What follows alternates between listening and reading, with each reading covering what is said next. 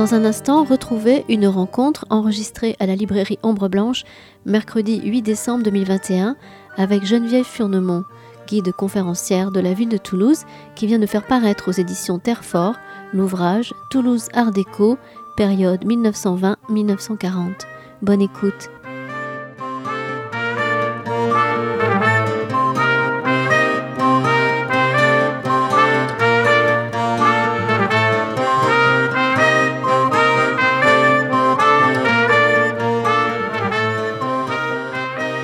Bonsoir, je suis Geneviève Fernémont. Certains d'entre vous me connaissent déjà un petit peu. Et euh, on est venu ici pour discuter du livre sur euh, l'art déco, éventuellement de, des autres ouvrages euh, que j'ai fait avec les éditions Terrefort. Alors d'habitude, si vous avez assisté aux, aux, autres présentations du livre de la collection, on fait parfois une petite projection. Donc aujourd'hui, comme il y a les jolies photos de Jean Diezède, on va en profiter pour faire une autre formule et pour discuter ensemble. Alors certains d'entre vous savent bien sûr que Toulouse a un très beau patrimoine art déco, que c'est une période qui a été très importante dans la ville. Et en fait, euh, dans les éditions Terrefort, il y a trois ouvrages que j'ai faits. Et le tout premier que j'ai réalisé, qui est maintenant épuisé, c'était déjà sur l'art déco, puisque c'était sur Jean Montariol. Et donc Jean Montariol était l'architecte de la ville de Toulouse sous la municipalité d'Étienne Billière pendant l'entre-deux-guerres. Et c'est lui qui a fait une bonne partie des grands programmes de la ville. La bibliothèque municipale, bien sûr, les logements sociaux que l'on trouve dans la ville, la plupart des groupes euh, scolaires avec l'architecte Michel Mounvez, euh, pardon. Et ensuite, euh, on a eu envie de remonter un petit peu le temps. Donc on a fait un livre sur l'art nouveau que certains d'entre vous ont peut-être déjà feuilleté, voire acheté. Et je vais quand même vous révéler une petite anecdote, c'est que quand euh, Daniel Pavlovski, qui n'a pas pu être parmi nous ce soir, il est allé voir l'exposition universelle à Dubaï, euh, quand il m'a proposé de faire quelque chose sur l'art nouveau, je lui ai quasiment rionné. Et je lui ai dit, mais c'est pas possible, on n'est pas à Barcelone. Euh, l'art nouveau, à Toulouse, n'y a pas grand-chose. Et on a été, j'ai été absolument euh, étonné, bouleversé de tout ce qu'on a trouvé pour euh, remettre dans le livre. Et ensuite, on est revenu à l'art déco. Hein. Au départ, on était vraiment parti que sur l'art déco. On a fait cette parenthèse art nouveau, et puis on est revenu à l'art déco. Alors l'art déco, par rapport à l'histoire de Toulouse, c'est une période qui est aussi euh, très intéressante et qui est une période de grands changements, puisque si vous vous intéressez à l'histoire de la ville, ce que je crois, vous savez que Toulouse est une toute petite ville de province à la fin du 19e siècle. Par rapport à d'autres grandes villes françaises, puisqu'on est la quatrième ville de France, par rapport à d'autres grandes villes françaises, Toulouse a complètement raté la révolution industrielle. Donc à la fin du 19e siècle et au début du 20e siècle, à Toulouse, il n'y a pas d'industrie. N'y a pas d'usine. Il ne se passe pas grand-chose. Non, il n'y a pas de grandes industries. J'en vois qui hoche la tête. Il n'y a pas de grandes industries. Et on est complètement à la traîne des autres villes européennes. Et tout cela va évidemment changer avec la Première Guerre mondiale, parce qu'au moment de la Première Guerre mondiale, comme on n'est pas dans des zones de combat, eh bien, on va installer à Toulouse toutes les industries qui doivent se tenir hors du front et dont on a besoin. L'arsenal, la poudrerie. Et à la fin de la guerre, il y a également un autre événement très très important. Vous savez que la guerre se termine le 11 novembre 1918. C'était pas encore un jour férié à ce moment-là. Et ce jour-là, vous avez Pierre Latécoère qui va aller poser au greffe du tribunal de commerce les statuts de sa société, de la SEMA et c'est le début hein, de la grande épopée de l'aéropostale. Il dépose les statuts le 11 novembre 1918 et il va faire les premiers, les premiers trajets de courrier avec René Cournemont en décembre 1918. Donc ça démarre très très vite. Après la suite, on, la connaît, Mermoz, Saint-Exupéry, etc. Je ne vais pas vous raconter l'histoire de l'aéropostale. Et en fait, tous ces événements-là font que Toulouse va sortir de cette ornière dans laquelle elle était pour devenir une ville de premier plan. Elle va s'agrandir et qui dit agrandissement dit construction. Il va falloir loger les gens, il va falloir scolariser les enfants et on va entamer un vaste programme de construction. Alors tous les gens qui vont vivre pendant cette période-là, ils nous ont laissé aussi euh, des rues, des boulevards. Le maire à la fin de la guerre, c'est Jean Rieux. Jean Rieux s'en va en 1919. C'est Paul Feugat qui va être élu. Paul Feugat, il est protégé par la dépêche, c'est un radical de droite, il a confiance dans le travail et il va hériter de la dette de guerre. Donc Toulouse est endetté à hauteur de 3 millions. Alors on pourrait avoir une gestion un peu pépère. Lui décide véritablement de mettre les dés sur la table et au lieu de rembourser cette dette, il la creuse. Il va emprunter pour 10 millions de plus. Mais c'était ce qu'il fallait faire parce que ça va permettre à la ville de se redresser. Et en 1925, les coalitions de droite n'arrivent pas à se mettre d'accord et contre toute attente, c'est un maire de gauche, Étienne Billière, qui va être élu. Et le bilan d'Étienne Billière pendant les dix années qui vont suivre, c'est un bilan absolument extraordinaire parce que c'est un, socialiste, mais c'est un vrai socialiste. Hein. C'est pas comme les socialistes de maintenant. C'est un vrai socialiste. Et donc lui, il a une vision. Alors vous avez des gens qui, ont une vision, et qui n'ont pas la possibilité de la mettre en œuvre. Lui, il va la mettre en œuvre très très vite. Et le bilan est très impressionnant. Donc il va commencer à éclairer la ville qui n'était pas éclairé. Il va commencer à paver et à bitumer les rues qui ne l'étaient pas, vous imaginez, en 1925. Hein, C'était il y a 100 ans. Donc il va faciliter la circulation dans la ville et petit à petit entamer ce vaste programme qui va permettre de couvrir tous les domaines. On va construire, je vous l'ai dit, des logements sociaux, puisque le point de départ, c'est vraiment de permettre aux gens de se loger. Euh, le premier grand programme de logements sociaux, c'est Boulevard des Récollets. C'est dans le quartier du Ferretra. Et c'est en 1926. Ça, il vient juste d'être élu. Ensuite, il va construire les groupes scolaires. Pourquoi est-ce qu'on construit des écoles? Parce que comme la ville est en train de sortir de euh, ses limites, il y a beaucoup de gens qui s'installent au-delà du canal du Midi. Hein, à ce moment-là, la ville s'arrête presque au canal du Midi. Il y a beaucoup de gens qui s'installent au-delà du canal du Midi. Et ces gens-là travaillent et ils ne peuvent pas amener les enfants à l'école au centre-ville. Et un enfant qui ne va pas à l'école, ça veut dire qu'il travaille. Parce qu'on ne va pas le laisser tout seul à la maison. On va le mettre au boulot. Donc en mettant des écoles dans tous les quartiers, au Busca, à Jules Julien, sur la route de Fronton, en mettant des écoles partout, eh bien, il va permettre aux enfants d'être scolarisés. Et nous le savons tous, c'est le savoir qui change une société. Donc on met aussi en place la bibliothèque municipale. Nous, on est habitués à avoir un accès assez facile aux livres. À cette époque-là, ça ne l'était pas. donc la bibliothèque municipale, c'est pas juste le plaisir de lire, c'est pouvoir aller s'informer. Éventuellement, si on n'a pas eu la chance de faire des études, c'est pouvoir se reformer sur autre chose. C'est ça aussi, la bibliothèque municipale. Ils vont construire les petits kiosques pour que les gens puissent lancer leur activité. Ces kiosques, il nous en reste huit, dont six qui sont sur les allées François Mitterrand, les allées Roosevelt. Et ces petits kiosques vont permettre aux gens qui n'ont pas les moyens de se payer un pas de porte de pouvoir lancer leur activité. Les fleuristes, les cordonniers, les couturières, petits métiers. On va également envisager la possibilité pour les gens de faire des activités sportives. Et ils vont faire le grand programme de l'île du Ramier avec la piscine olympique municipale, la piscine d'été, la piscine d'hiver et le stadium qui est juste derrière. Alors le site a été beaucoup changé depuis, mais au départ il n'y avait pas les ponts qui traversent l'île du Ramier. Et donc, il y avait vraiment une allure, hein, il y a des photos dans le livre, il y avait vraiment une allure très palatiale, où vous aviez l'entrée de la piscine, la piscine, les bâtiments Mermoz et derrière le stadium. Tout cela se faisait en enfilade.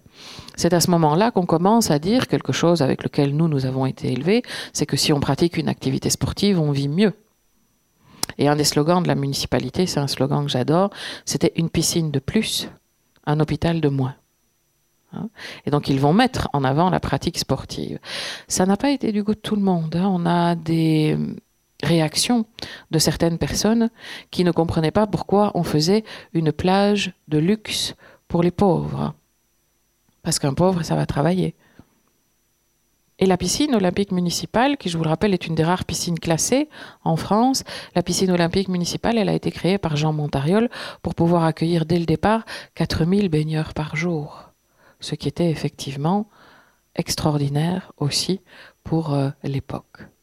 Donc c'est vraiment j'utilise souvent l'expression du temps des cerises. C'est vraiment le temps des cerises presque à un niveau romantique où on a la volonté de rendre la vie meilleure, d'apporter aux gens plus de lumière, plus de santé, et où on va se donner les moyens de, de le faire. Et c'est ça, le très beau bilan de cette période-là.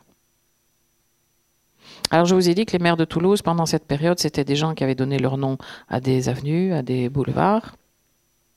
En 1935, Étienne Billière est au Maroc et en Algérie. Il a son fils qui est installé là-bas et il va se blesser.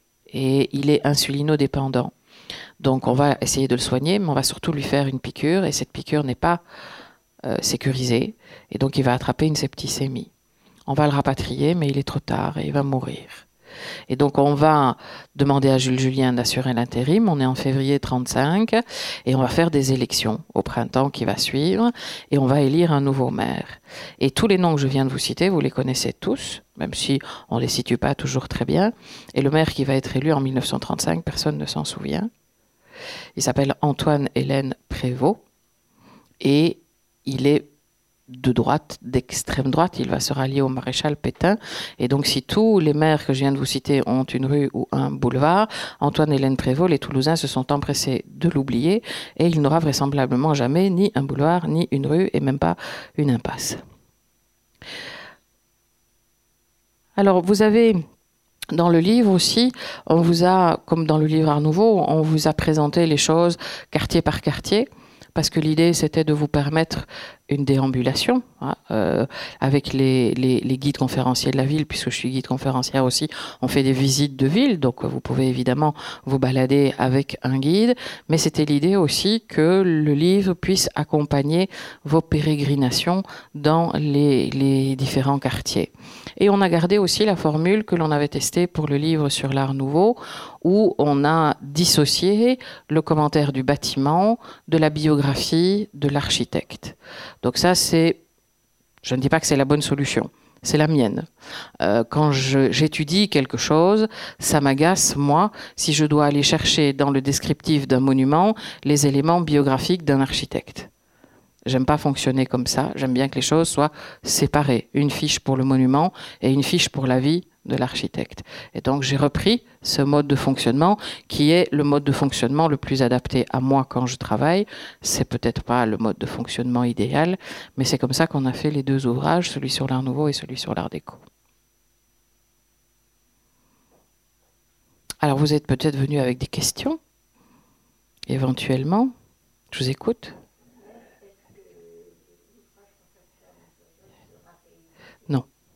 Non, l'ouvrage sur Montariol ne sera pas réédité parce que pour le rééditer à un prix raisonnable, il faudrait en faire un certain nombre d'exemplaires et que dans l'état actuel des choses, on ne les vendra pas. On, s'est un peu trompé dans la perspective, on aurait dû en faire un peu plus au début. Voilà. Donc on a fait un peu plus d'art nouveau, on a fait encore un peu plus d'art déco, donc on n'aura peut-être pas ce problème-là, mais de toute façon, ce sont des livres qui sont tirés à peu d'exemplaires, hein. ça reste euh, des livres qui sont plutôt consommés au niveau local, donc on ne peut pas faire de très très gros tirages. Et un petit tirage rendrait l'ouvrage beaucoup trop onéreux. L'intérêt aussi de la collection, c'est que les ouvrages sont à des prix qui sont accessibles.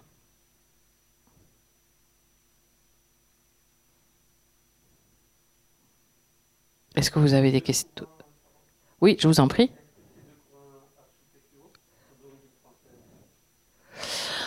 Alors non, euh, ni l'un ni l'autre. Euh, l'art nouveau, l'origine de l'art nouveau, c'est la Belgique. C'est Bruxelles. C'est l'architecte Victor Horta. Et après, c'est un mouvement que l'on va trouver au même niveau un peu partout euh, en Europe. Mais le point de départ, c'est la, la Belgique. Et l'art déco, on a un gros point de départ effectivement en France, mais c'est un style qui est vraiment international et qui est plutôt lié à l'architecture des paquebots à ce qu'on appelle le, streamline. Donc vous avez de l'art déco partout dans le monde parce que c'est quelque chose qui a été diffusé par l'intermédiaire des grands voyages et des, et des paquebots. Maintenant, le point de départ historique de l'art déco, c'est l'exposition de 1925 sur euh, les arts décoratifs, industriels et modernes. Donc les arts décoratifs, ça va donner le terme art déco. C'est une exposition qui se fait à Paris et qui a été choisie dans l'histoire de l'art comme point de départ. Mais l'art déco existait déjà avant l'exposition. L'exposition n'a fait que la mettre en avant. Le premier grand immeuble art déco de Toulouse, il vient d'être nettoyé d'ailleurs, c'est l'immeuble Bonzon qui est au bout de la rue Saint-Bernard, qui est un immeuble à la lisière entre l'Art Nouveau et l'Art Déco, et il date de 1919. Donc l'exposition internale des arts décoratifs, à ce moment-là, elle n'avait pas été réalisée. Donc il y a aussi toujours, hein, dans euh, la recherche d'un style, quelle que soit la ville, il y a les points de repère de l'histoire de l'art, parce que dans l'histoire de l'art, on est un peu monomaniaque et qu'il faut qu'on ait des points de repère, et il y a la réalité du terrain qui n'est pas toujours la même. Oui, parce que on a, euh, c'est beaucoup moins exubérant. C'est beaucoup moins exubérant à Toulouse que ça ne l'a été à Bruxelles ou même que ça ne l'a été à Barcelone, bien évidemment. On reste en fait hein, dans, cette, euh, dans cette idée très provinciale. Donc il y a toujours quelque chose qui freine un peu. Donc chez nous, on a un art nouveau, et c'est un peu le cas beaucoup en France, en retravaillant là-dessus, il y a quelque chose qui m'a frappé. Je suis retournée à Paris et j'ai fait quelque chose que j'avais plus fait depuis très très longtemps. Je suis allée voir les collections Art Nouveau du musée d'Orsay. Et en fait, en me repromenant là-dedans, je me suis rendu compte que le mobilier, par exemple, avait énormément de références médiévales. Et qu'on retrouvait les motifs de servettes pliées que l'on avait dans le gothique, par exemple.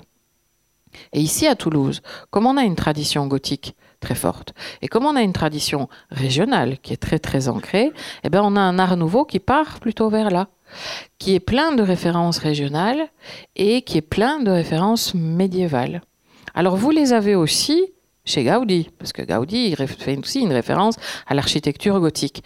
Mais c'est moins évident parce que c'est oblitéré par le décor, par les couleurs. Et donc on va au plus facile, on retient le décor et les couleurs. Mais le structurel, c'est l'architecture gothique. Et donc ici, en fait, on a mis en avant un peu plus le côté régional et le côté médiéval, mais on a ça dans l'art nouveau en France en général, sauf peut-être à, Nancy où c'est vraiment de l'art nouveau très très pur. Alors en art déco, oui, vous allez avoir de toute façon un frein qui est un frein régional et qui est un frein lié à la, à la bourgeoisie de notre ville qui va commander les œuvres et qui les commandera toujours avec un petit frein arrière. Ce qui n'est pas désagréable de ma part, hein, je, ne juge pas. Mais on n'est pas en tête de pont des révolutions euh, art déco. Maintenant, on a quand même quelques bâtiments qui sont assez significatifs, notamment avec le style paquebot près du marché Victor Hugo, où on a quelques bâtiments qui sont assez euh, merveilleux. Mais ça ne ressemble pas aux grands euh, immeubles paquebots qu'on peut trouver à Paris, par exemple. À Paris, vous avez les bâtiments de Pierre Patou euh, sur le boulevard Victor Hugo, dans le 13e arrondissement. Là, vous avez vraiment l'impression qu'on a pris un paquebot et qu'on a posé le paquebot le long du boulevard. Donc c'est un petit peu plus net qu'ici. Donc il y a effectivement le, petit côté euh, régional. Alors la piscine, la piscine, elle peut rivaliser avec les grandes piscines. Elle est classée comme celle de Roubaix. Hein. elle peut effectivement rivaliser avec les grandes piscines. Le souci de la piscine Nakash pour le moment, c'est son état général. Donc c'est aussi un bâtiment qu'il faudrait rénover de fond en comble, comme on a fait avec la piscine de Roubaix. Maintenant, c'est euh, un chantier euh, colossal. Donc, on la remet régulièrement en état, mais on n'a jamais fait une remise en état structurelle complète. Et euh, pas plus tard qu'il y a deux ans, le bassin de la piscine d'hiver s'est fendillé il y avait des infiltrations dans les vestiaires qui étaient en dessous. Donc c'est aussi une architecture qui est en danger.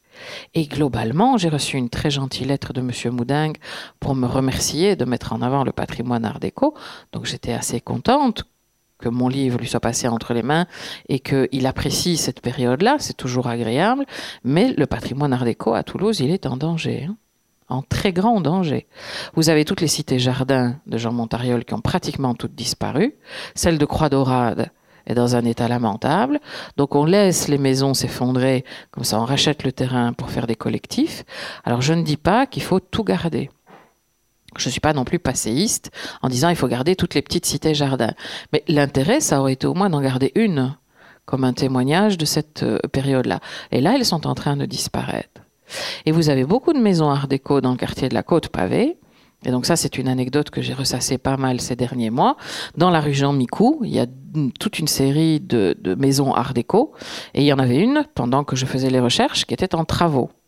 Et dans cette maison-là, il y avait des vitraux art déco.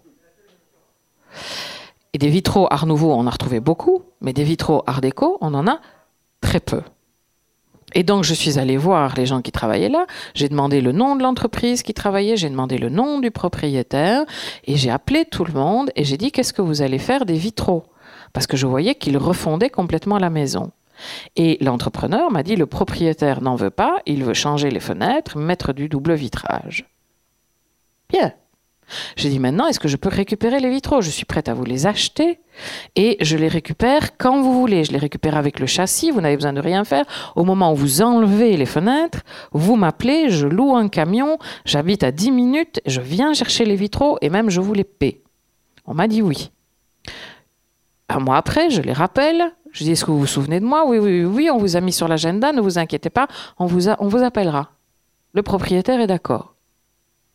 Un mois après, je suis repassée devant la maison, ils avaient tout pété.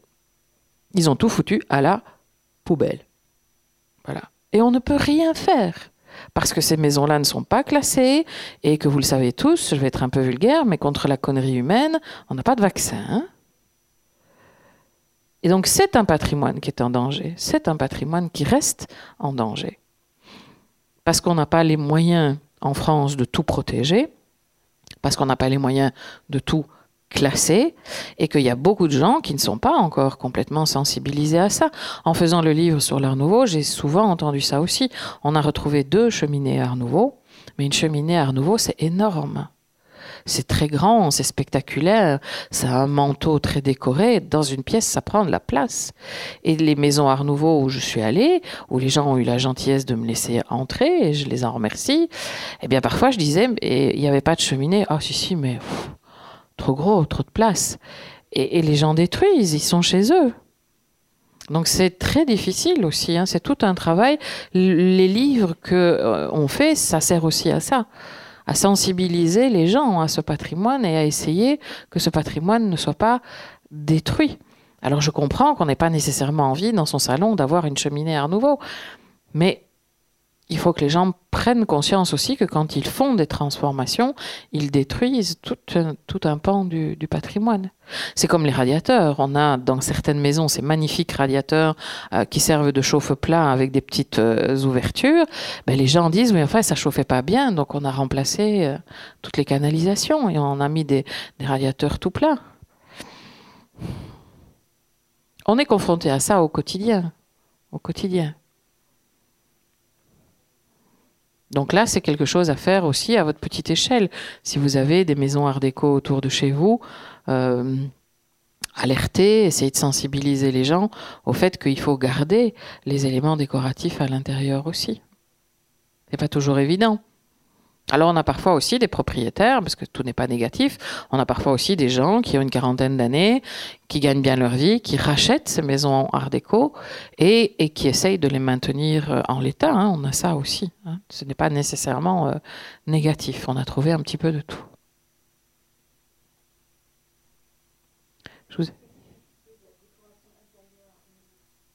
Art nouveau ou art déco? Art déco. Alors, les spécificités de l'art déco, c'est les spécificités que vous avez dans l'architecture à l'extérieur, c'est-à-dire essentiellement des lignes droites. Donc, ils font souvent des carrelages avec des motifs géométriques. Et donc, ça aussi, c'est quelque chose qu'on n'aime plus trop maintenant. Les gens n'aiment plus trop. C'est-à-dire que vous allez avoir des carrelages dans des tons ocre avec des motifs géométriques. Pour beaucoup de gens, ça fait un peu vieillot. Mais si vous transposez ces motifs géométriques avec des couleurs un peu plus denses, ça ressemble un peu à un tableau de Mondrian. C'est simplement la gamme colorée qui est un petit peu plus passée. Les cheminées dans l'art déco, elles sont très belles, elles sont très pures. Donc on fait des manteaux de cheminée qui sont assez géométriques avec un âtre qui est assez petit. Et vous avez là quelque chose qui, en général, est relativement euh, discret. Le gros changement de l'art déco dans l'architecture, c'est les ouvertures. C'est vraiment une période où on va créer de grandes ouvertures, notamment les beaux windows, mais pas que les beaux windows, et où on va essayer de mettre de la lumière partout. Vous avez euh, rue de la Pomme, donc c'est pas très loin ici, l'immeuble Sarloten, et l'architecte Bernard Darocchi qui a fait l'immeuble Sarloten. Et eh ben vous avez à côté un immeuble haussmanien, et de l'autre côté un hôtel particulier du XVIIe siècle. Et il a fait quelque chose de très astucieux. Il a appuyé son bâtiment sur les deux bâtiments qui étaient sur les côtés. C'est-à-dire que si vous détruisez l'immeuble haussmanien et l'immeuble du XVIIe siècle, celui de Bernard Darocchi s'effondre. Donc comme il est appuyé sur les immeubles qui sont sur les côtés, ben, ça lui a permis de créer deux cours. Et du coup, tous les appartements de l'immeuble ont de la lumière dans toutes les pièces avec des ouvertures partout. La grande révolution de l'art déco, c'est ça. C'est d'apporter de la lumière aux gens. C'est à ce moment-là qu'on a commencé un petit peu à vivre comme nous on vit maintenant, où on aime bien avoir des ouvertures et d'avoir quelque chose vers l'extérieur. Si vous allez au bord du Grand Rond, au bord du Grand Rond, au bout des allées François Verdier, vous avez le bel hôtel Calestropa. Eh ben, l'hôtel Calestropa, ils ont transformé le beau window. C'est une grande verrière qui tourne comme ça et qui est orientée vers le Grand Rond. C'est ça l'idée de l'art déco, hein. c'est la luminosité. Je vous écoute. Alors les maisons de la rue Saint-Bernard, si vous passez devant régulièrement, vous avez vu qu'elles ont fait l'objet d'une très très belle euh, rénovation. Il n'y en a plus qu'une hein, qui est en cours de travaux. Ils sont en train de refaire l'enduit. et donc la campagne va être finie d'ici la fin de l'année. Et les intérieurs, alors on n'a pas pu rentrer dans toutes, hein, il y a des endroits où on n'a pas laissé rentrer. Euh, dans le livre, il y a beaucoup de photos de la plus belle, hein, de l'hôtel du docteur Chary. Et l'hôtel particulier du docteur Chary est habité par un monsieur qui est très très conscient de, de l'intérêt du patrimoine qui est à l'intérieur et qui préserve ce patrimoine avec beaucoup de, subtilité et d'intelligence. Donc l'hôtel particulier du docteur Chary, il est conservé pratiquement en l'état. Même les salles de bain sont encore, euh, sont encore euh, visibles. Et à l'arrière, il y a un jardin. Pas très grand, mais il y a un jardin avec un bassin. Oui. Et derrière les autres maisons, il y a un petit jardin aussi. C'est le principe de ces maisons-là. Hein. Ces maisons-là sont en général des maisons qui sont construites pour des professions libérales. Et donc au, rez-de-chaussée surélevé, vous avez en général les pièces sur la rue qui servaient à l'activité professionnelle, euh, cabinet médical, cabinet d'avocat. Et derrière, vous avez un grand salon qui donne sur le jardin et puis les chambres à l'étage. Donc il y a un petit jardin dans le cas de l'hôtel particulier du docteur Chary, il y a une terrasse avec un bassin et un jardin derrière. Et le salon de l'hôtel particulier du docteur Chary, c'est une gigantesque baie vitrée. Hein. Il y a des photos dans le livre. C'est une énorme euh, baie vitrée sur le jardin chose qu'on ne faisait pas du tout à l'époque. Hein. Si vous repensez, prenez un exemple dans votre famille de quelqu'un qui serait né en 1900 et essayez de vous remémorer comment euh, ces personnes-là vivaient. C'est pas du tout euh, des grandes baies vitrées euh, ouvertes sur le jardin.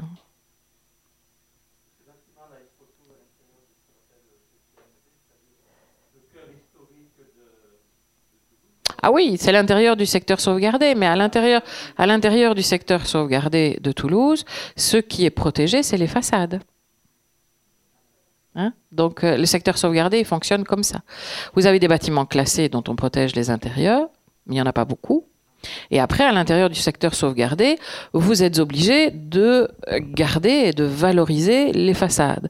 Mais derrière la façade, vous pouvez faire absolument tout ce que vous voulez. C'est pour ça que parfois, vous voyez des immeubles où on fait des travaux et pendant qu'on fait les travaux, vous n'avez que la façade qui est visible et on voit que derrière, tout est démoli. Et dans ce type de maison, on peut effectivement faire des choses comme ça. Oui.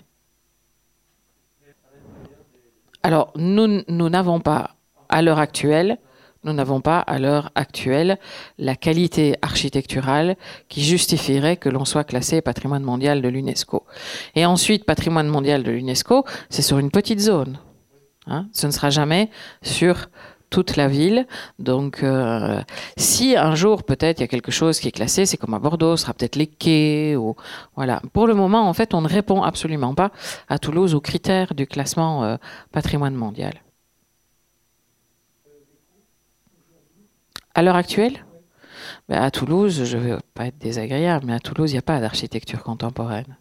Hein.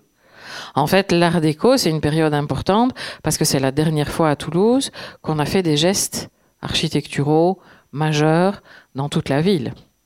Après, dans les années 60-70, il y a quelques endroits où il y a eu de très belles architectures, mais les, gens ne sont absolument pas sensibilisés à cette architecture-là. Je pense par exemple au couvent des Dominicains. Et hum, depuis, silence radio. Nous n'avons pas d'architecture contemporaine. Et c'est dommage, parce que vous avez toutes les villes de grande importance. Si vous prenez Marseille, à Marseille, ils ont préservé leur centre historique, mais sur le, tout ce qui est à côté du Musée, mais sur les bassins de la Joliette. Ils ont fait des rénovations, ils ont mis en point une skyline qui a pris un petit peu de retard à cause de la crise, comme pour tout le monde, mais ils ont des vrais gestes architecturaux contemporains. Ils ont fait travailler Zaha Hadid, ils ont fait travailler Rudy Ricciotti, ils ont fait travailler Kenzo Kuma, ils ont fait travailler Jean Nouvel. Donc on a une, liste. Hein. Et ici à Toulouse, il n'y a rien. Il n'y a rien. Alors moi j'aime beaucoup. J'aime beaucoup la Toulouse c'est Grafton. C'est un bâtiment qui est extrêmement astucieux. C'est un bâtiment qui est respectueux de son environnement et qui se glisse très bien à l'endroit où il est. Donc c'est en ça que l'architecture de Grafton est un exemple. Évidemment qu'à cet endroit-là, vous n'allez pas mettre un gratte-ciel avec euh, du métal qui part dans tous les sens. C'était pas l'objet. Donc le bâtiment, à cet endroit-là, pour cet usage-là, c'est une très grande réussite. Maintenant, ce n'est pas un geste architectural contemporain majeur. Il est très astucieux là où il est. Ah mais bien sûr, mais c'est ce que je vous dis. C'est un bâtiment qui est très beau, qui est très bien distribué et qui est très bien intégré à cet endroit-là. Maintenant, vous prenez le bâtiment de Grafton ce sont deux architectes irlandaises. Vous prenez le bâtiment de Grafton et vous le déplacez à un autre endroit et vous le regardez pour ce qu'il est. Ce n'est pas une architecture novatrice. Hein. on n'est pas dans la même euh, idée que la, fondation de Vuitton de Frank Gehry, où pour construire la fondation Vuitton, on a mis au point plus de 30 brevets qui ont été déposés avec des technologies nouvelles. On n'est pas du tout dans cette optique-là. Donc je ne dis pas que l'un est mieux que l'autre. Je dis simplement qu'à Toulouse, on n'a pas de geste architectural contemporain majeur. Et moi, j'aurais rêvé de continuer la collection et de vous faire quelque chose sur les années 50, sur les années 60, sur les années 2000. Je ne peux pas. Je ne peux pas, j'ai pas matière. J'ai pas matière. On est bloqué.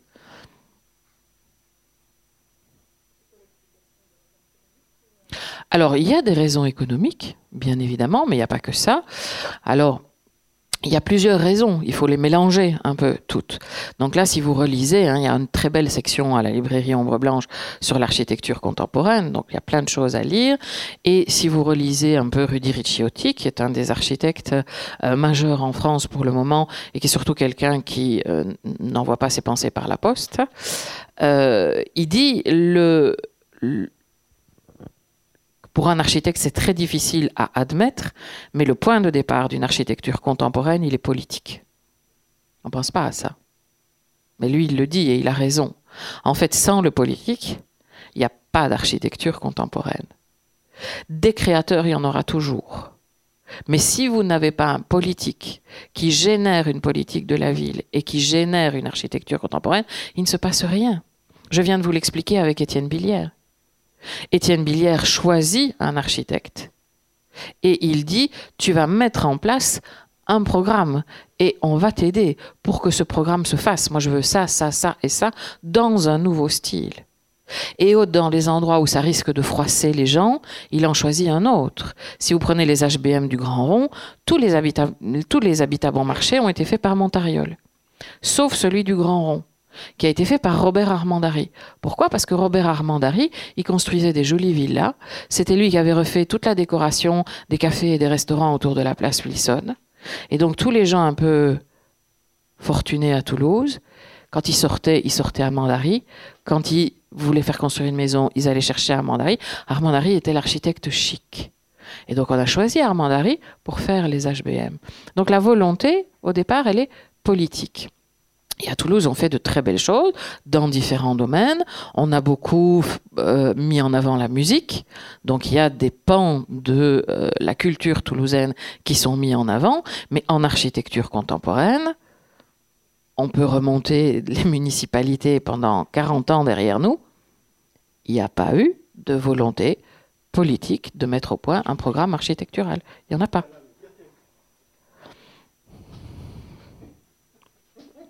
Joker. Joker. Oui, mais la tour Maringo, c'est encore, la, même, c'est encore la même idée. C'est-à-dire que la tour Maringo, elle fait l'objet d'un rejet massif de la part de beaucoup de gens. Et un rejet massif qui est en général un rejet qui n'est pas fait en s'informant vraiment. Donc l'architecte qui a été choisi, je ne dis pas nécessairement qu'il faut la faire ou qu'il ne faut pas la faire, on ne va pas faire un débat sur la tour, mais l'architecte qui a été choisi, c'est quand même Daniel Libeskind, le plus grand chantier du début du XXe siècle dans le monde, c'est Ground Zero à New York, et c'est le coordinateur de Ground Zero. Donc on a le coordinateur de Ground Zero qui nous a dessiné une tour et qui veut bien venir travailler chez nous. C'est une occasion inespérée inespéré. Dans un quartier, je ne pas dis pas qu'il faut faire la tour sur la place du Capitole, mais à côté de la gare, on n'est pas non plus dans une partie patrimoniale absolument euh, formidable. Ça gênera pas la médiathèque. Hein. Mais on n'a pas. Alors, effectivement, je comprends aussi les gens qui n'ont pas envie de cette tour et qui trouvent que ça ne va pas avec le patrimoine de Toulouse. On peut disserter de ça pendant des heures et on va pas le faire.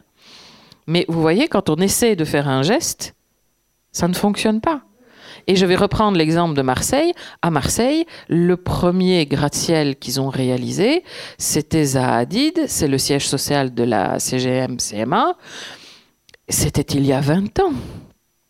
Et c'est un bâtiment d'une pureté extraordinaire qui n'a absolument pas enlaidi le patrimoine marseillais.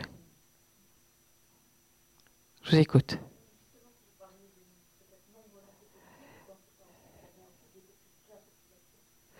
Non, parce que si vous avez, si vous avez, c'est ça aussi euh, la volonté politique. Quand je vous parle de volonté politique, il y a une vision à long terme.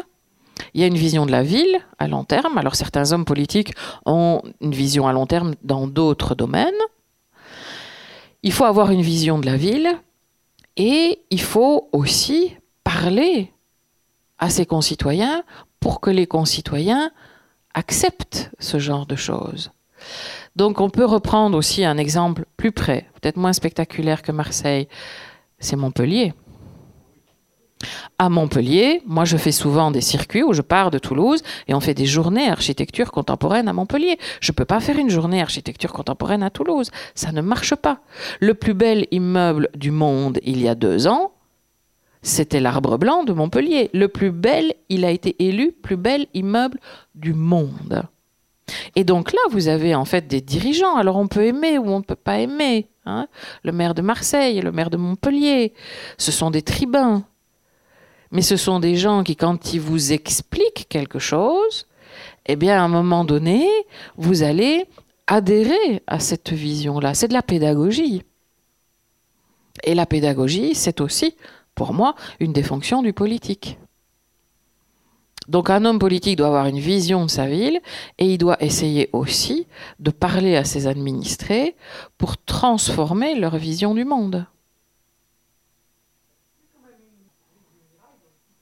Bien sûr, mais le mirail, le le mirail à son époque, le mirail c'est quelque chose de formidable. Et le mirail, le mirail, mais le mirail, c'est de nouveau un problème. On, va, on va redéplacer le curseur autrement.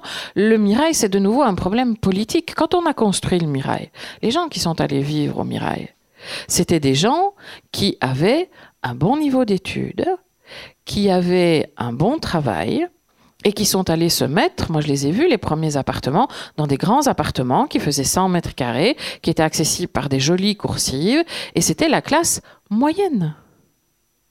C'était la classe moyenne. Et à ce moment-là, il y a beaucoup de gens de la classe moyenne qui étaient ravis d'aller vivre au Mirail. Après, c'est la transformation du site qui fait qu'on perd le cap qu'on avait donné au départ. Et puis après, on n'entretient plus. Et c'est de nouveau un problème politique. Mais au moment où le Mirail a été réalisé, le Mirail sur le papier, l'architecture de Candilis, c'est un exemple, oui, bien évidemment. Comme l'architecture du Corbusier. Quand le Corbusier a fait la Cité radieuse, vous le savez tous, on appelait ça la maison du Fada. Eh ben maintenant, quand vous allez visiter la Cité radieuse et que vous voyez les aménagements que Charlotte Perriand a fait à l'intérieur, vous vous dites waouh, waouh, quelle gonzesse. Elle a pensé à tout. Ici, on est un petit peu en panne. Mais c'était bien parti. Hein. Avec l'art déco, on avait vraiment toute une dynamique. C'est pour ça que la période est intéressante.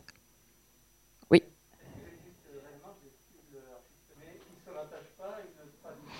Non, parce qu'on est, oui, on est dans une société qui est un petit peu plus individualiste.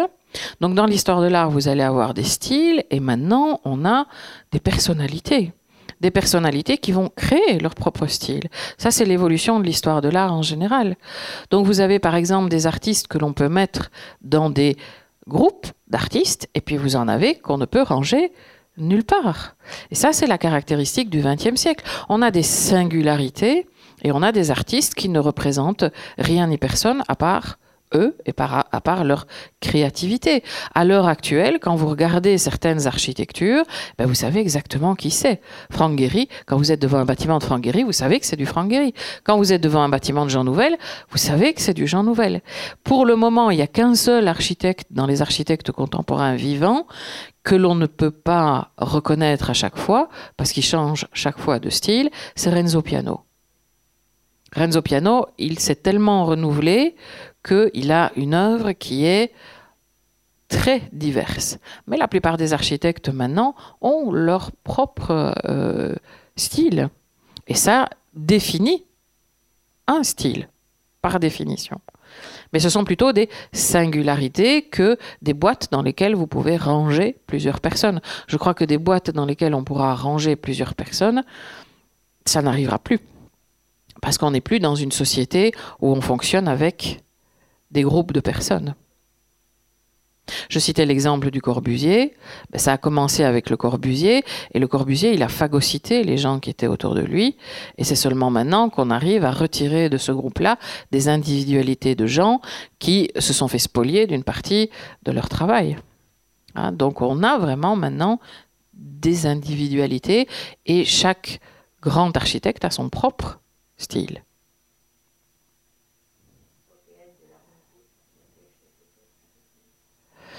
Alors là aussi, on pourrait. Mais, encore une fois, la volonté, je vais vous répéter encore la même chose. Il faut une volonté politique on n'en sort pas de cette idée-là. Il faut une volonté politique, il faut quelqu'un qui soit décisionnaire et qui soit décisionnaire avec suffisamment d'énergie et suffisamment longtemps que pour pouvoir avancer. Et là, avec la crise que nous traversons, on est en train de reculer. Hein, parce que dans ce domaine-là, euh, c'est un petit peu banal que de le dire, si on n'avance pas, on recule. Et on, va véritablement... Euh, avoir encore plus de, retard. Économiquement, euh, intellectuellement, on, est en train de, on est en train de régresser, tous, à petite échelle ou à grande échelle. Ah non, non, non, non, non, c'est un phénomène général. Mais si vous voulez, il y a des villes qui ont, eu un, un, énorme coup de frein, mais elles avaient déjà tellement avancé que ce coup de frein, on va pas vraiment sentir. Ça va retarder les chantiers de deux ans. Mais si vous n'avez pas avancé et qu'en plus vous mettez un coup de frein, voilà, on n'a on a, on, rien. On n'a pas bougé. On n'a pas avancé. Et, et, ça fait très longtemps que c'est comme ça. Tout à l'heure, Madame j'ai la tête quand j'ai dit il n'y a pas de grandes industries à Toulouse à la fin du 19e siècle. Si vous regardez la poudrerie, la poudrerie, c'est une des plus grosses industries de Toulouse à la fin du 19e et au début du 20e siècle. Elle est sur l'île du Ramier. Ah, et au bout de l'île du Ramier. Et ceux d'entre vous qui connaissent bien, quand vous passez sur la rocade, il y a la voie de chemin de fer derrière. L'usine est à 500 mètres de la voie de chemin de fer. On ne pense même pas à relier l'usine à la voie de chemin de fer qui est 500 mètres plus loin. Les denrées dangereuses qui étaient fabriquées dans la poudrerie traversaient toute la ville. On les amenait à Matabio, et de Matabio, on les foutait dans un train qui, une demi-heure plus tard, repassait à 500 mètres derrière la poudrerie. Si c'est pas de l'immobilisme, ça, je sais pas ce que c'est. Hein je sais pas ce que c'est. C'est ubuesque. Quand vous regardez le plan de la ville, vous dites, mais fait... à quoi ils pensaient C'était quand même pas compliqué. Eh ben même ça, on le fait pas. Donc, euh, on, est euh, complètement, complètement à la traîne.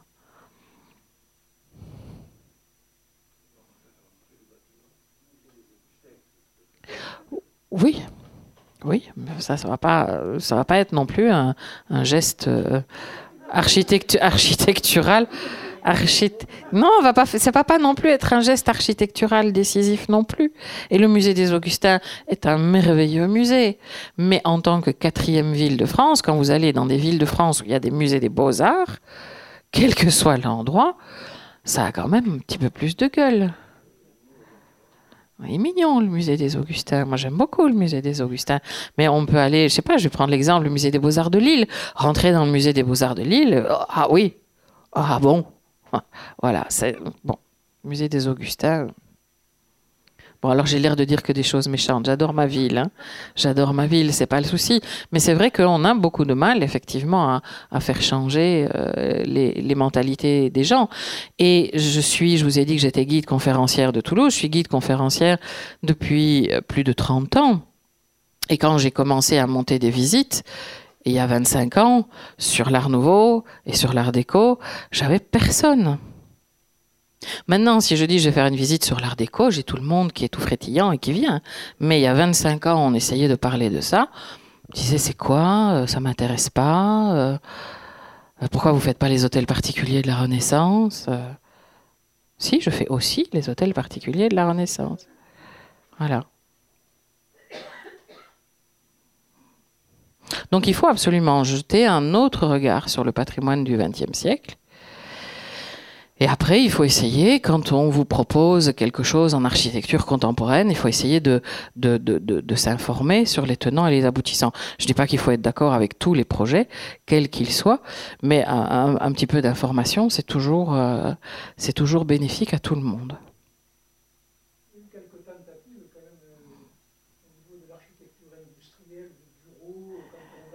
Oui, mais vous avez, oui, l'oncopole. Quand vous allez, quand vous allez regarder, par exemple, aussi euh, tous les quartiers euh, où il y a des bureaux à Blagnac, par exemple, à Blagnac, il y a quelques bâtiments qui sont superbes. Il y a le bâtiment d'une firme dont je ne me rappelle plus du nom, mais où ils ont fait une espèce de grande coque en béton qui qui bouge comme une vague et qui est un bâtiment très très sympa aussi.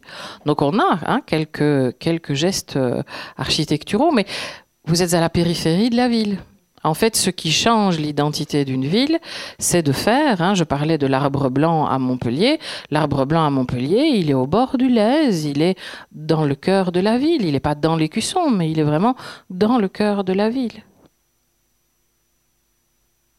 Et à Montpellier, c'est la même chose. Ils ont fait l'arbre blanc, ils ont fait travailler Jean Nouvel, ils ont fait travailler Zaha Hadid.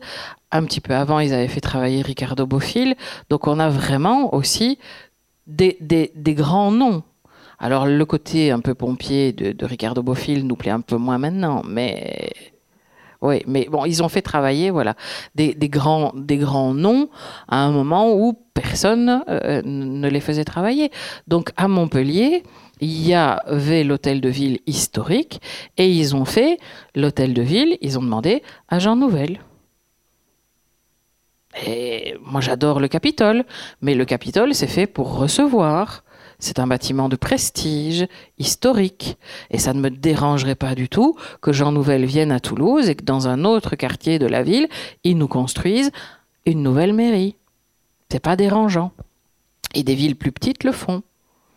Parce qu'il y avait une vision. Je vous écoute. Oui, mais le, si vous voulez, l'idée, c'est pas nécessairement que la tour à Matabio se fasse ou ne se fasse pas. C'est d'essayer de comprendre pourquoi dans une ville, il y a une telle opposition. Je ne, c'est ça, moi, qui, me, qui me trouble et que j'essaye de comprendre. Et un petit peu avant la pandémie, je fais des conférences tous les mercredis matins au cinéma ABC. Et un petit peu avant la pandémie, j'ai fait une conférence sur Daniel Libeskind. Je présentais la vie de Daniel Libeskind, qui a fait plein de choses. Et évidemment, je terminais par la tour. Et quelques jours avant, j'ai reçu un mail du président de l'association qui est contre la tour et qui me demandait de venir à la conférence et de pouvoir prendre la parole et de faire un débat. Et je lui ai dit, mais enfin, c'est pas, pas l'objet. Moi, je suis, je fais une conférence en histoire de l'art, je présente un architecte, et il y a d'autres lieux pour faire ce genre de débat. Et ils sont venus avec l'association distribuer des tracts devant le cinéma, comme, comme si j'avais fait un crime de lèse-majesté en parlant de, de, de, de cet architecte. Et moi, ça m'a abasourdi. Abasourdi. Vraiment. Qu'on soit pour ou contre la tour, c'est pas le sujet, mais c'est cette espèce de mouvement de recul. je, ne comprends pas. Oui, non, mais ils ont mis, ils ont mis en avant des tas, des tas, des tas de raisons plus ou, plus ou moins bonnes. Mais c'est cette, euh, c'est cette, euh, c'est la manière dont ils ont fait ça, où moi je présente un architecte et où il trouve valide de venir manifester devant le cinéma où je présente simplement l'architecte, simplement parce que j'ai osé citer son nom. Enfin, c'était, c'était très incongru comme, euh, comme situation. Maintenant qu'ils ne soient pas d'accord et qu'ils défendent leurs idées et qu'ils essayent de poser des recours pour empêcher l'édification de la tour, je le respecte tout à fait. Et je suis prête à discuter avec eux. C'est simplement cette espèce de, rage euh, qui, qui, est déclenchée tout de suite quand on, on essaye de parler de quelque chose qui ne soit pas une petite Toulousaine en brique rose. C'est compliqué. C'est compliqué. Et dans le livre, j'en parle aussi. Hein. je reparle de la bourse du travail, dont on avait déjà parlé quand j'avais fait le livre sur Montariol. Il y a encore plein de gens qui, quand ils sont devant le chevet de Saint-Cernin, s'étouffent à moitié à cause de la façade de la bourse du travail qui n'est jamais qu'un... C'est un moment de l'histoire de la ville. Alors effectivement, je suis tout à fait d'accord, c'est beaucoup moins joli que les petites absidioles de Saint-Cernin. Mais c'est un moment de l'histoire, de l'architecture d'une ville. Et c'est à ça qu'on reconnaît le dynamisme d'une ville, c'est à cette transformation.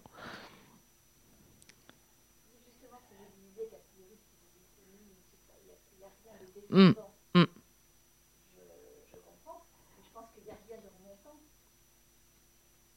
C'est-à-dire? Oui.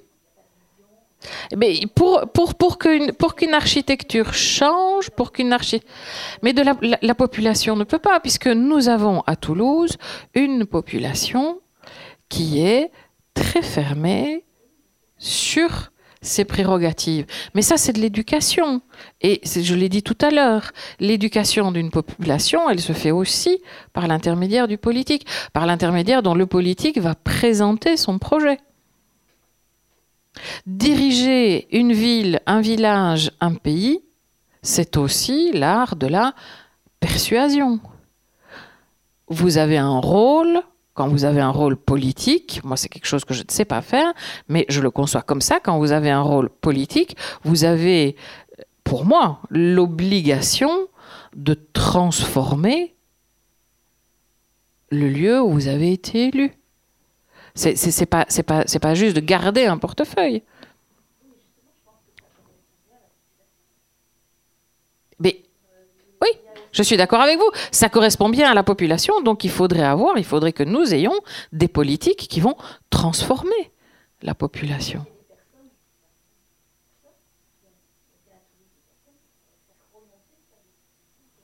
Mais on, a, on fait ça au quotidien. On fait ça au quotidien. On n'arrête pas. Et par l'intermédiaire des livres, je le fais aussi. Je vous ai expliqué que j'avais reçu une très gentille lettre de M. Moudingue, mais j'ai reçu une très gentille lettre de M. Moudingue pour ce livre-là. Pour l'Art Nouveau, j'ai rien reçu. Pour Montariol, j'ai rien reçu. Ça n'a rien à voir avec la mairie.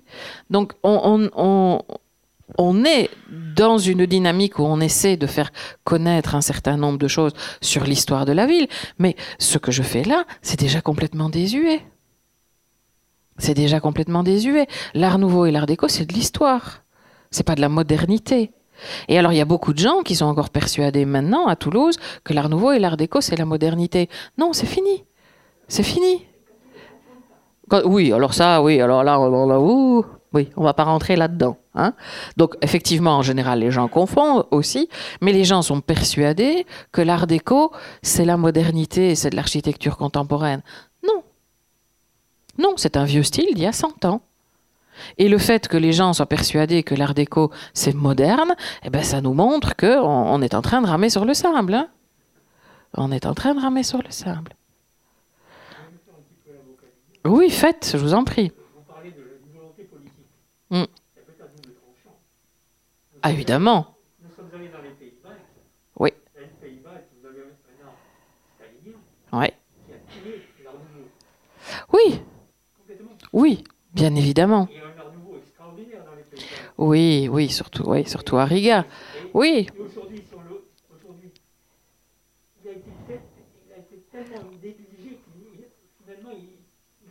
Oui, mais ce, ce que l'exemple que vous donnez, pour moi, je connais bien les pays baltes, j'y vais souvent aussi, l'exemple que vous donnez, pour moi, est un petit peu biaisé. Parce que dans, notre, dans, notre, dans notre pays, vous vous opposez le, renouveau de l'art nouveau avec Eisenstein à l'époque stalinienne. C'est une dictature. C'est une dictature. Hein, voilà. Donc nous, en théorie, hein, dans, l'idée de notre développement, il, est fort peu probable touchons du bois, il est fort peu probable que nous nous retrouvions dans une dictature qui va nous imposer un style architectural. Voilà. Ah mais oui, mais oui.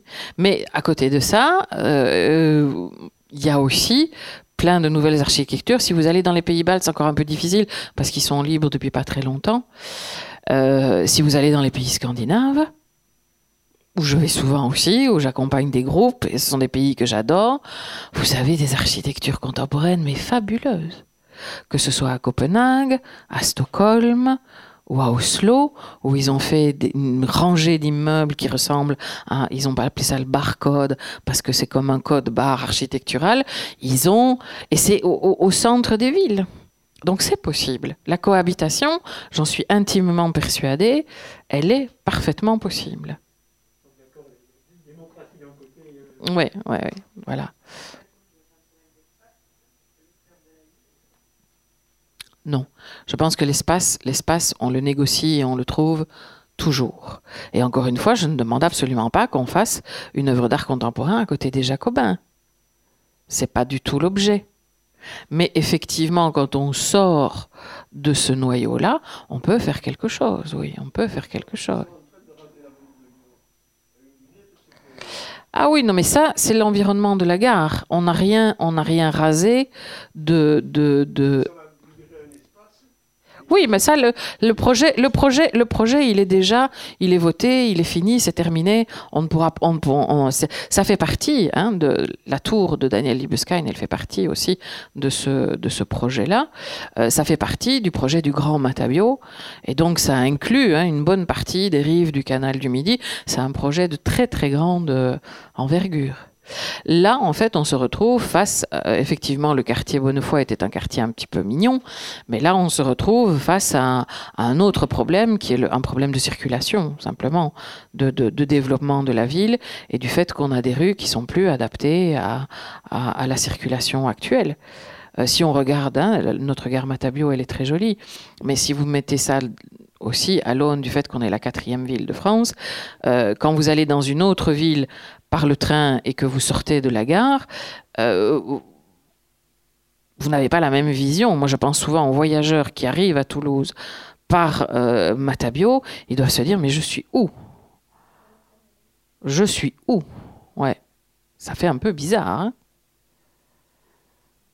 donc il faut absolument rénover aussi tout, tout, autour de la gare pour euh, fluidifier l'accès et, pour qu'on n'ait pas l'impression qu'on arrive dans, dans un petit village.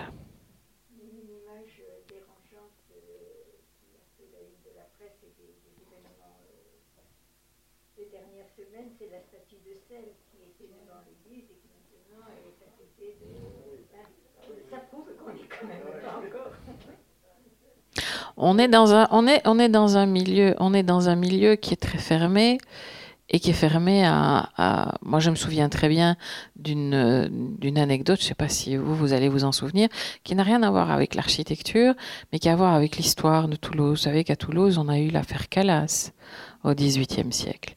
Eh bien, il y a 25 ans, il y avait toute une association. C'était une dame qui était médecin, qui était euh, euh, à la tête de cette association, et elle voulait qu'on mette une plaque pour commémorer Calas. Elle a mis des années. Des années. Pourquoi? Parce que Calas est protestant. Et que vous êtes dans une ville de tradition catholique. Et moi, ça m'a fait, j'ai discuté beaucoup avec elle, ça m'a fait halluciner que dans les années 90, il y ait encore à Toulouse une opposition sournoise pour empêcher qu'on rende hommage à ce petit protestant quand même. C'est pas si important que ça. Hein voilà. Oui, oui. Bah oui, enfin bon, on n'est pas en Ariège là. on est dans la quatrième ville de France. Hein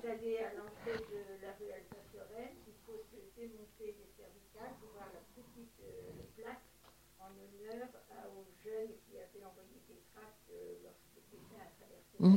Oui, oui. Mais ça aussi, on a, on, a fait. Hein, vous avez Éléric Leroy qui a fait un magnifique travail sur Toulouse et la résistance. Et on a aussi hein, des parcours où on évoque la résistance dans la ville. Donc ça, ça fait partie aussi des, choses qu'on essaie de, de, de, faire connaître aux Toulousains, bien sûr.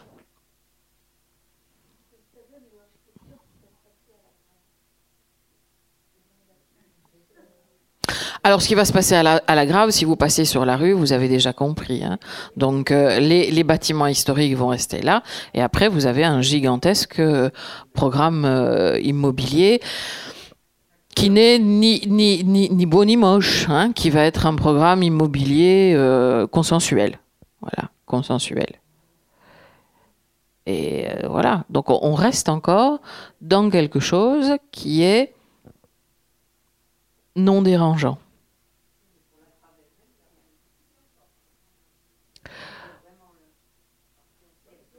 Ah ben, la partie ancienne, qu'est-ce qu'on va on va on va pas on va pas faire un loft euh, dans l'église, hein, donc. Euh.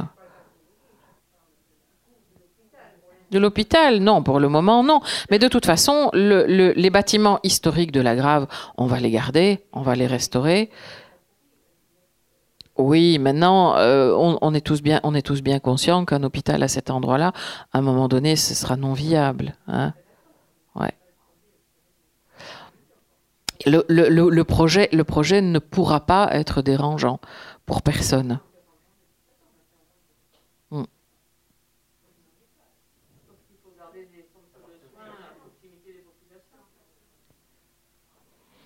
Oui, mais je crois qu'un centre, un centre de soins dans des bâtiments du XVIIIe siècle, c'est pas sa place à l'heure actuelle.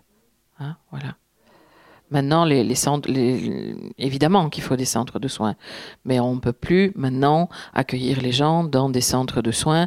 Vous imaginez euh, les, normes de sécurité, les canalisations, les voilà, il y a tout, tout un voilà, donc tout un tout un ensemble de paramètres, euh, ouais. Hein, qu'il faut qu'il faut prendre en compte. Ça, c'est encore autre chose. Le problème de l'hôpital est encore beaucoup plus euh, complexe. Oui.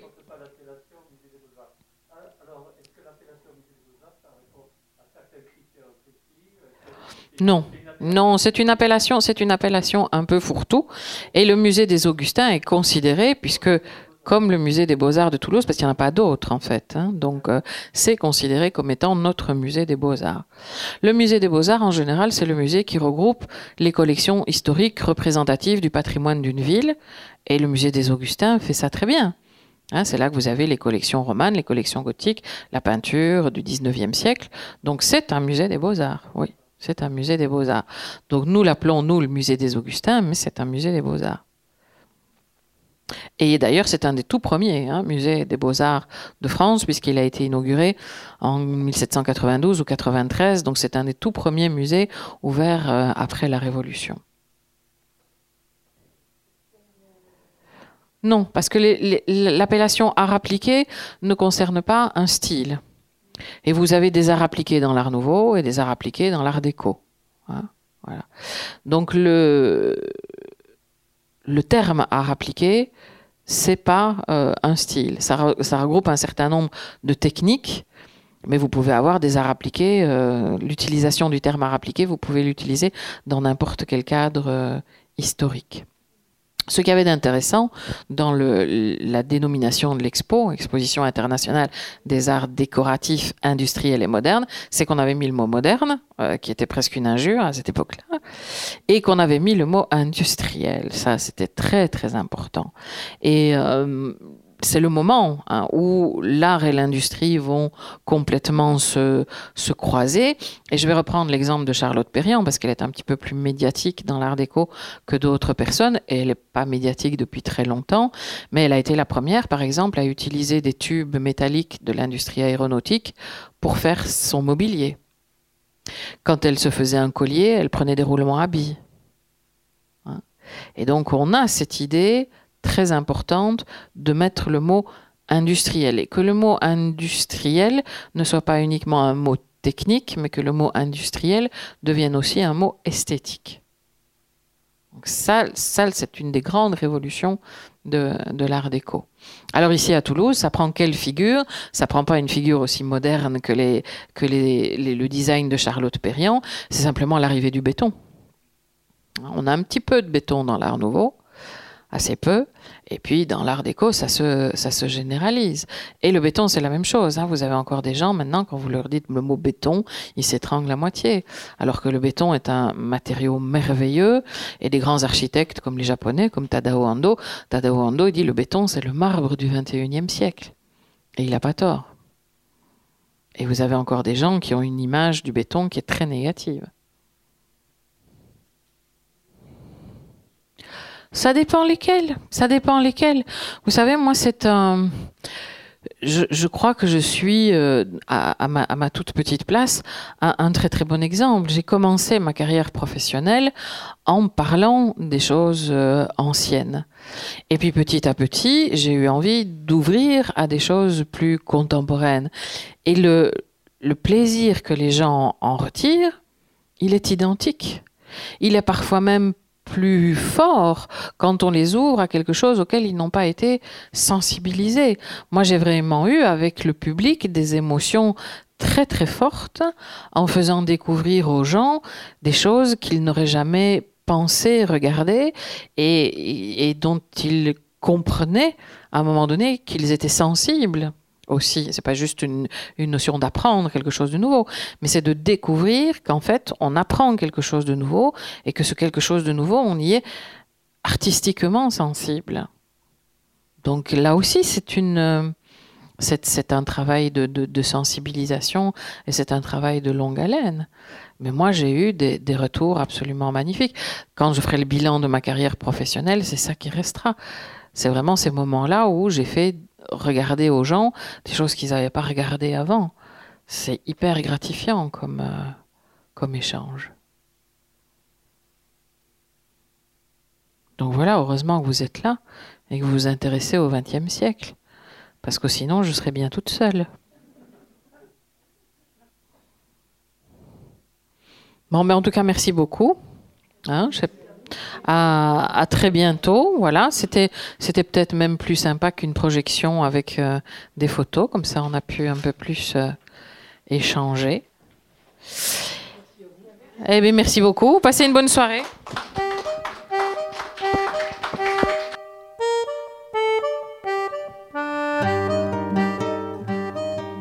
Vous venez d'écouter Geneviève Furnemont, autrice de Toulouse Art déco période 1920-1940, parue aux éditions Terrefort lors de sa venue à la librairie Ombre Blanche le 8 décembre 2021.